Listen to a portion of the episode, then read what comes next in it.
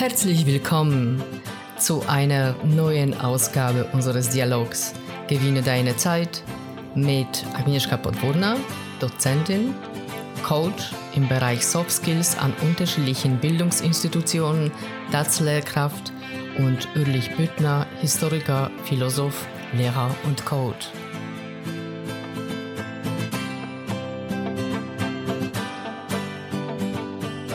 Guten Morgen, liebe Agnieszka. Guten Morgen, Uli. Ich freue mich, dass wir uns wieder zu einem gemeinsamen Gespräch eingefunden haben. Und das heutige Thema ist ein leider sehr aktuelles, ähm, ein schwieriges Thema, aber es ist umso wichtiger, dass man darüber spricht, nämlich über das schreckliche Phänomen des Rassismus, das in den letzten Wochen wieder verstärkt, vor allem auch durch die Ereignisse in den Vereinigten Staaten von Amerika, äh, wieder in den Fokus der medialen Berichterstattung gerückt ist. Aber bevor wir tief in die Materie einsteigen, würde ich dich erst einmal fragen, liebe Agnieszka, was ist eigentlich überhaupt Rassismus? Also Rassismus ist eigentlich eine Ideologie, die irgendwann mal also entstanden ist, äh, wo man dann die Menschen aufgrund von ihrer Herkunft oder Religion oder Äußeren ausgegrenzt oder diskriminiert hat. Das heißt, Rassismus hat im Kern die Idee der Angst vor dem Fremden. Das Fremde, das Unbekannte ängstigt uns, fürchtet uns und deswegen wollen wir uns davon abgrenzen, es im schlimmsten Falle sogar bekämpfen. Ja, aber es ist ja irgendwo auch ein Widerspruch, weil der Mensch ja gleichzeitig auch ein neugieriges Wesen ist. Wir beide als Lehrer wissen das genau. Kinder sind neugierig, auch auf das Fremde und gleichzeitig hat man Angst davor. Das ist doch eigentlich ein Widerspruch, oder was meinst du? Das ist ein Widerspruch wahrscheinlich. Also die Menschen sind schon neugierig, äh, die sind aber auch äh, ängstlich, also wenn es um etwas Fremdes geht. Und Rassismus ist im Grunde genommen nicht die Angst. Ich finde, Rassismus baut auf der Angst auf. Also man hat auch der Angst der Menschen vor dem Fremden Rassismus aufgebaut, weil der Mensch von Anfang an also in den Gruppen sich äh, versammelt hat, also zum Beispiel in der Steinzeit und dann hatte man Angst vor den anderen Gruppen, die eventuell gefährlich sein könnten. Und das ist ja einfach so eine Art äh, Urangst, die wir haben. Und dann hat man, also in eigenem Interessen eigentlich, die Angst vor dem Fremden aufgebaut, äh, als man, äh, ja, also die Menschen zum Beispiel versklaven wollte. Das war einfach äh, wirtschaftlich äh, günstig und man hat das einfach, äh, also mit, ähm, mit der Angst und mit Rassismus und mit äh, dieser Ideologie vertretbar gemacht. Das heißt, man hat vielleicht tatsächlich im Menschen tief sitzende Ängste missbraucht, um entsprechende Interessen durchzusetzen. Das muss man, glaube ich, ganz klar den Zuhörern sagen. Wenn wir feststellen, dass Rassismus vielleicht tatsächlich ein Art phylogenetisches Relikt ist, das heißt aus der Menschheitsgeschichte entstanden ist, aus der Urgeschichte, soll das heute überhaupt keine rassistische Handlung rechtfertigen, das ist ganz klar. Rassismus ist heute ein, ein Verbrechen äh, an den Menschen, ähm, weil es Menschen ja auch vorverurteilt, weil man einer bestimmten Volksgruppe angehört, weil man einer bestimmten Religion angehört oder eine sexuelle Orientierung hat, wird man automatisch äh, ausgegrenzt, diskriminiert, bekämpft, ja im Extremfalle sogar verfolgt und getötet, wie man das ja immer wieder auf der Welt sehen kann. Das große Problem ist aus meiner Sicht, dass halt heute in den vor allen Dingen sozialen Medien alle möglichen Geschichten kursieren, alle möglichen Lügen und Fake News, wie es auf Neudeutsch heißt, die Menschen gegeneinander aufhetzen und so den Rassismus, glaube ich, auch wieder stärker machen. Ich weiß nicht, wie du das siehst, lieber Agnieszka, aber ich habe so das Gefühl, das Phänomen Rassismus hat in den letzten Jahren wieder zugenommen.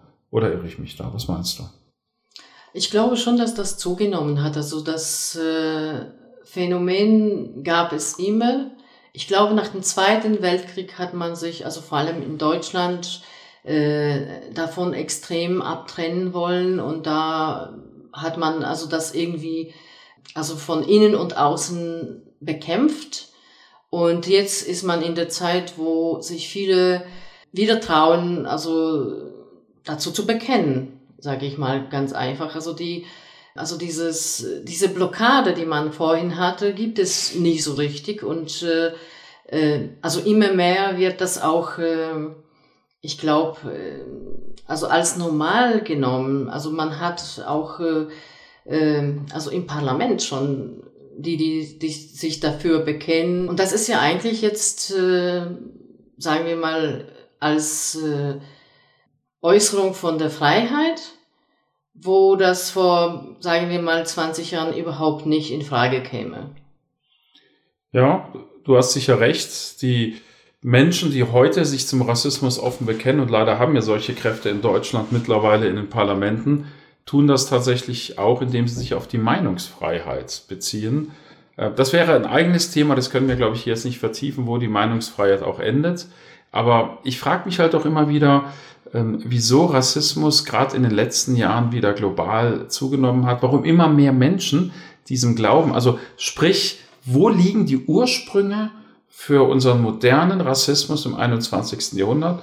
Ich hau jetzt mal eine These raus, du kannst ja dann gleich dazu auch noch ergänzen, wenn du willst. Also ich glaube tatsächlich, dass es auch viel mit der Angst vor dem sozialen Abstieg zu tun hat. Wenn Menschen Angst vor Armut haben, haben sie Angst, dass ihnen irgendjemand noch mehr wegnehmen könnte. Und das sind dann im Zweifelsfalle eher die Fremden, auf die man diese Ängste leicht projizieren kann. Also ich glaube, die sozialen Abstiegsängste fördern den Rassismus nicht unerheblich. Natürlich, also das hat man, also du als Historiker solltest du am besten wissen. Also die, die besten Beispiele hatte man vor dem Zweiten Weltkrieg. Also da konnte man eben auf diesem Rassismus, äh, also die ganze Nazi Ideologie aufbauen.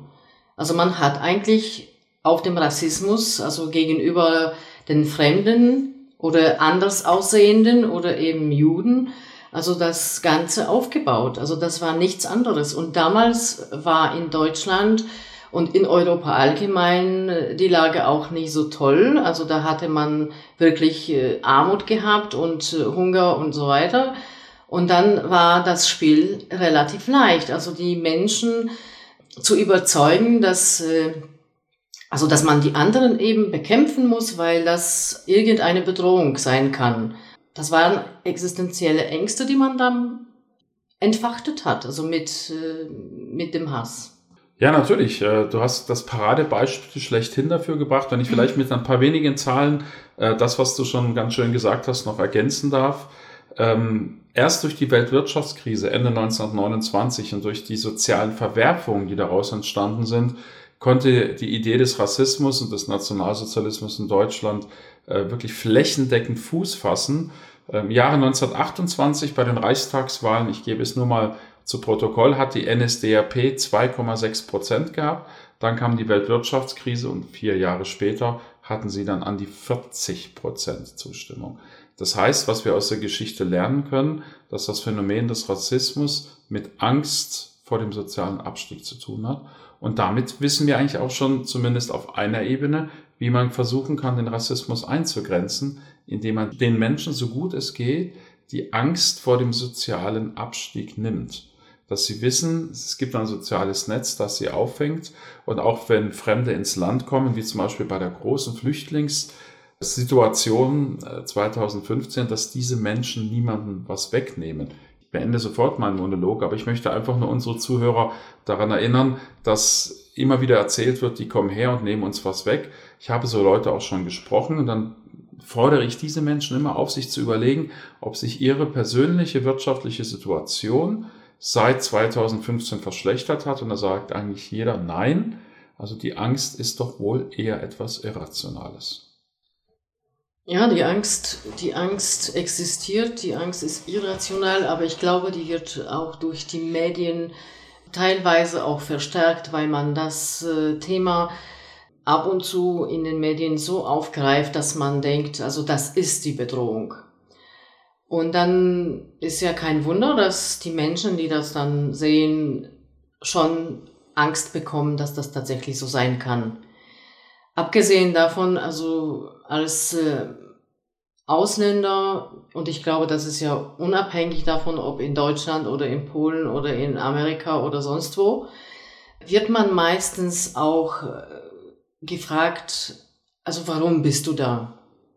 Ja, also das ist die Frage, die mich meistens zum Beispiel bei den Kindern stört. Also meine Kinder sind beide in Deutschland geboren und da kommt die Frage, also wenn jemand äh, also den Namen hört, also woher kommst du?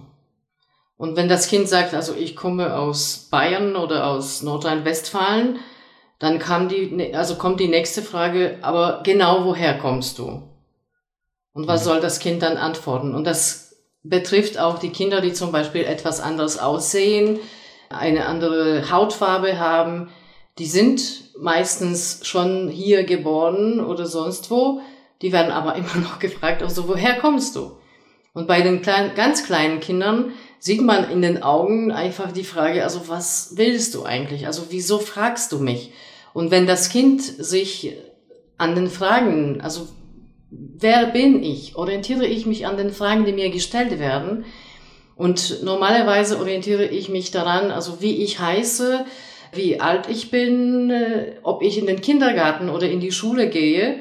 Aber ich orientiere mich nicht daran, woher ich komme. Also kein Menschen, den man als, als einen Deutschen in Deutschland be, also bezeichnet, äh, wird die Frage gestellt, also woher, woher kommst du? Oder eben die Frage, aber genau woher kommst du? Ja, also die Frage kann das Kind auch ganz schlecht beantworten und das, das finde ich schwierig und, und dadurch entstehen einerseits Ängste und andererseits so irgendwie Abneigung, weil wenn man dann die Situation betrachtet, dann denkt man schon, also wieso, wieso entsteht überhaupt so eine Situation? Ja, und was wird äh, da erwartet? Auch bei den erwachsenen Personen, wenn man zum Beispiel die Frage stellt, ja, aber wieso bist du nach Deutschland gekommen? Naja, also das, das, das ist ja schon eine persönliche Frage, die ich nicht unbedingt immer beantworten möchte. Wenn ich ganz kurz intervenieren darf, man könnte ja auch jeden Deutschen fragen, warum bist du in Deutschland geblieben? Ja, ja zum Beispiel. Also das, das betrifft nicht Deutschland. Also ich, ich rede ja, aus ja, der natürlich. Perspektive weil ich in Deutschland äh, ja. wohne, aber es, es funktioniert in jedem Land. Also das ist ja unabhängig davon. Also wenn, wenn ich dann die Situation zum Beispiel von, von den Ukrainern in Polen betrachte, das ist eigentlich das Gleiche. Also das, da kommen die gleichen Fragen.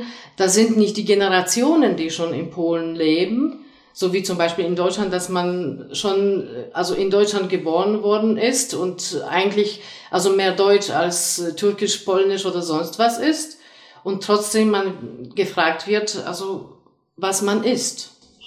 Gut, du hast sicher recht, wobei da muss man vielleicht unterscheiden zwischen tatsächlich diesem Alltagsrassismus an dem Beispiel, da hat jemand einen fremdländisch klingenden Nachnamen und dann fragt man gleich, wo er herkommt und dann heißt es ja, ich komme aus Konstanz oder aus äh, Dortmund oder sonst wo.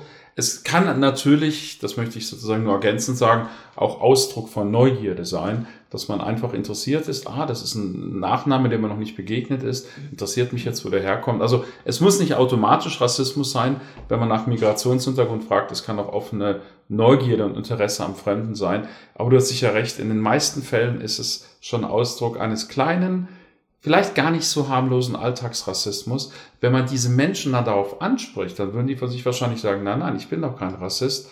Aber sind wir mal ehrlich, viele von uns haben doch gewisse Vorurteile gegenüber bestimmten Volksgruppen. Ja, man hat Bilder im Kopf, man hat Stereotype. Ich weiß jetzt nicht, ich frage dich einfach mal direkt, Agnieszka, du kommst aus Polen, gibt es da, da zum Beispiel gegenüber den Ukrainern irgendwelche Vorurteile, dass man sagt, die Ukrainer sind doch mehr oder weniger alle so oder so? Das ist ja unterschiedlich. Also in Polen okay. kann man nicht sagen, dass man generell gegen Ukrainer was hat oder gegen Deutsche oder gegen Russen oder sonst jemanden. Also das hängt davon ab, also wie man die Geschichte in der Familie hatte. Mhm. Manche sagen, also die Deutschen sind schlecht oder waren schlecht oder sagen die anderen, also die Russen sind nicht so gut. Aber im Prinzip, das ist ja das, was ich meine. Also man soll nicht damit anfangen, das zu generalisieren, mhm. sondern man sollte bei sich selbst erstmal anfangen. Bei sich selbst und schauen, also wo habe ich eigentlich also mein Problem mit irgendetwas? Und ich sage auch nicht, dass ich dann kein Problem mit irgendetwas habe. Also das, das funktioniert bei mir genauso wie bei jedem anderen. Die Frage ist, ob ich das dann irgendwie wahrnehmen kann, ob ich das dann reflektieren kann. Ja? Und wenn ich das wahrnehme und reflektiere, dann versuche ich erst, also mit der Person irgendwie in Kontakt zu kommen, um zu sagen, ob sie dann so oder so ist. Das ist ja unabhängig davon, also ob man aus einem anderen Land kommt oder eine andere Religion glaubt, ob man ein guter oder schlechter Mensch ist, ob ich mit jemandem auskommen kann oder nicht. Ich arbeite mit vielen, vielen, also Ausländern, Migranten, Migrantenkindern, und die Menschen sind so unterschiedlich wie alle anderen auch. Also ich kann nicht sagen, dass, äh, dass ich da die Menschen irgendwie ordnen kann oder ausgrenzen kann. Also es gibt in jeder Nation Menschen, die für mich passen und die Menschen, die mir nicht passen. Also das ist ja ganz normal. Also so suchen wir unsere Bekanntschaften auch. Das ist ja ein anderes Problem. Und da bei dem Alltagsrassismus würde ich sagen, man kann diesen Alltagsrassismus also nicht nur mit Demonstrationen und kurzen Aufständen in den Medien bekämpfen. Das funktioniert nicht so. Also wenn wir nicht äh, diese Zivilcourage haben und dann in bestimmten Situationen auch was sagen, dann wird das nicht funktionieren. Oder beziehungsweise wenn wir nicht bei uns selbst anfangen. Das ist die Grundlage, also um mit Rassismus irgendwie umgehen zu können. Ja gut, es ist ja letztendlich auch so, dass, äh, das empfehle ich immer vielen Menschen, die auch mal ein paar äh, dumme rassistische Sprüche rauslassen, äh, sich zu überlegen, wie ihre eigene Familiengeschichte aussieht. Also ich mache zum Beispiel so ein Spiel mit meinen Schülern in der Schule immer, wenn es zum Thema Rassismus oder sonstigen kritischen Phänomenen aus Geschichte und Gegenwart kommt, dass ich sie alle aufstehen lasse und sage so, und jetzt setzen sich bitte diejenigen hin, deren Eltern oder ein Elternteil nicht in Deutschland geboren ist. Dann setzen sich schon einige hin. Dann sage ich, okay, und jetzt setzen sich bitte alle hin, wo ein Großelternteil zumindest nicht in Deutschland geboren ist. Das dauert gar nicht mehr so lange, gut, sehr viele Generationen kann man nicht zurückgehen, dass irgendwie jeder von uns natürlich auch Fremdländisches in sich hat, was ja auch überhaupt nicht schlimm ist. Also in meiner Ahnenreihe, da bin ich mir sicher, dass der ein oder andere Pole sich auch ausgetobt hat und Franzose. Also das ist das, von dem ich recht sicher weiß was weiß ich, was dann auch alles sonst äh, äh, bei mir sich bewegt, sozusagen in meiner Familiengeschichte. Und eine Sache ist, glaube ich, auch noch ganz wichtig. Du hast es gerade eben schon gesagt, ich möchte es noch vertiefen ein bisschen.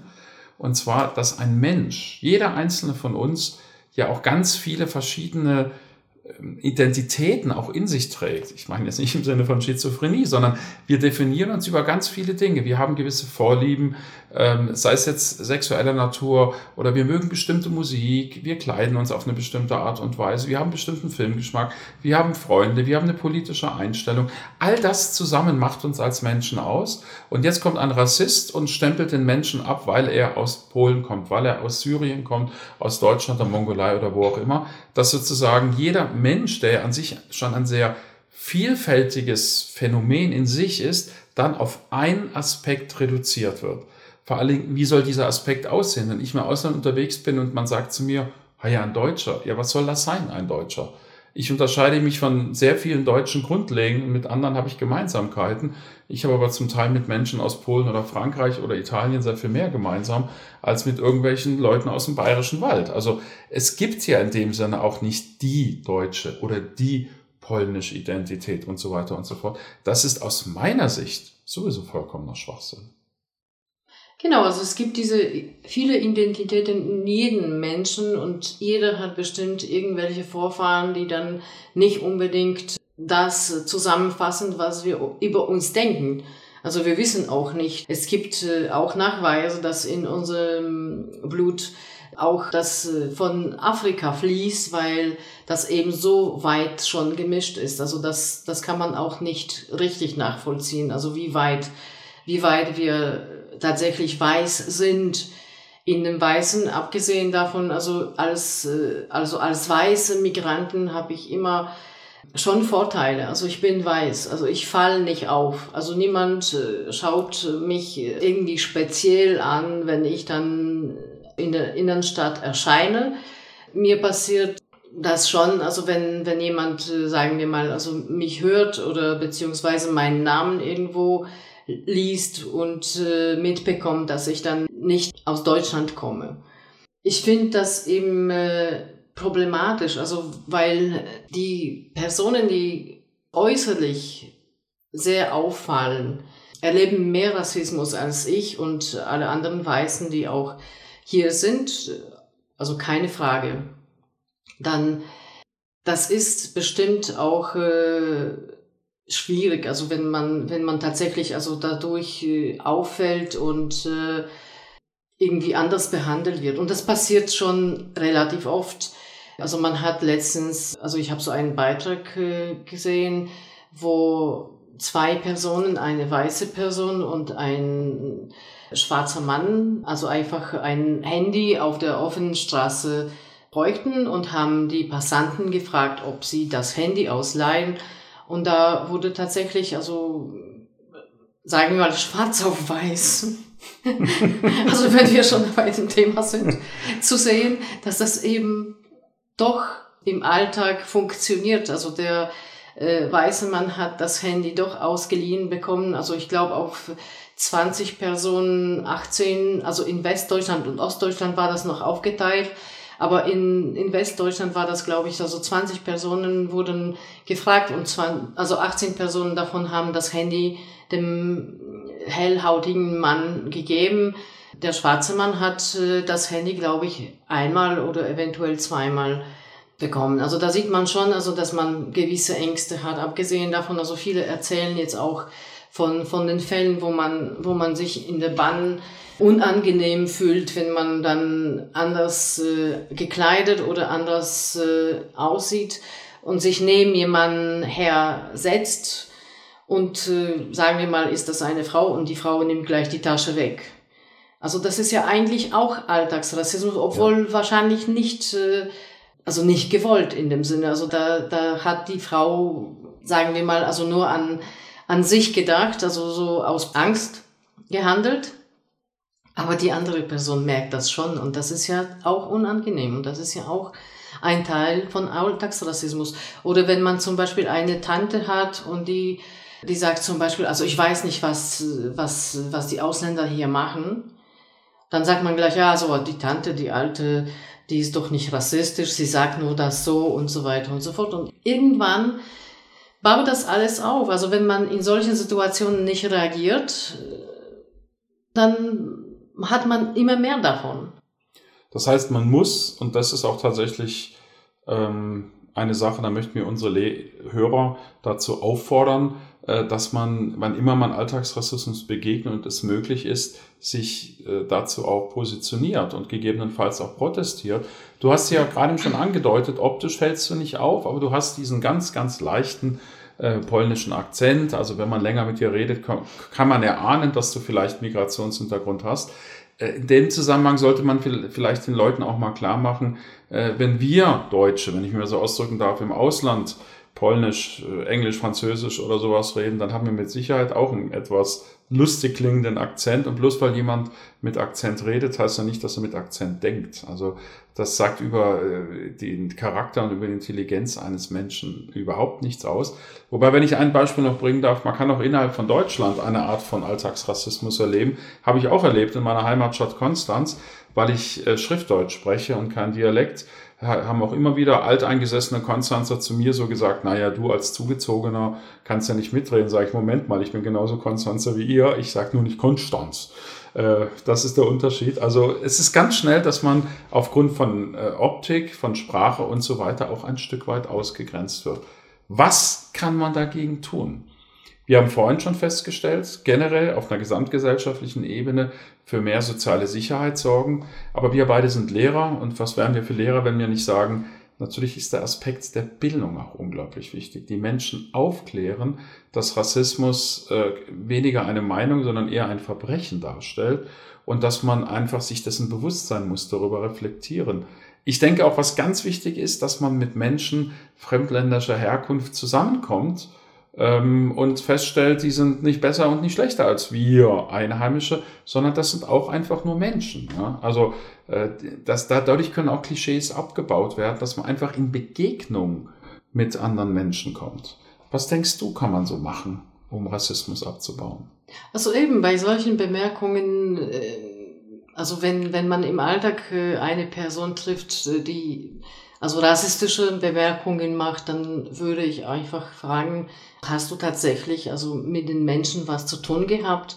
Kennst du irgendjemanden oder vielleicht solltest du mal versuchen, also mit, mit diesen Personen in Kontakt zu kommen und dann kannst du wirklich also deine eigene Meinung bilden, weil meistens ist ja so, dass man irgendwie was raushaut oder zum Beispiel, also ich kenne das äh, aus meinem Alltag, also meine Schüler und Schülerinnen, die sind äh, auf der Berufssuche, also auf äh, Schnupperlehrensuche. Und äh, da erlebe ich ganz oft, dass sie dann aufgrund von der Situation, dass sie also aus Migrantenfamilien kommen oder beziehungsweise Migranten sind, sehr oft Absagen bekommen. Also manchmal ist das ganz klar, dass die Einheimischen äh, bevorzugt werden, weil zum Beispiel in einem Betrieb sich zwei Personen bewerben. Eine, die etwas schlechter in der Schule ist und sogar schlechtere Noten hat, aber doch einen deutschen Namen und Nachnamen.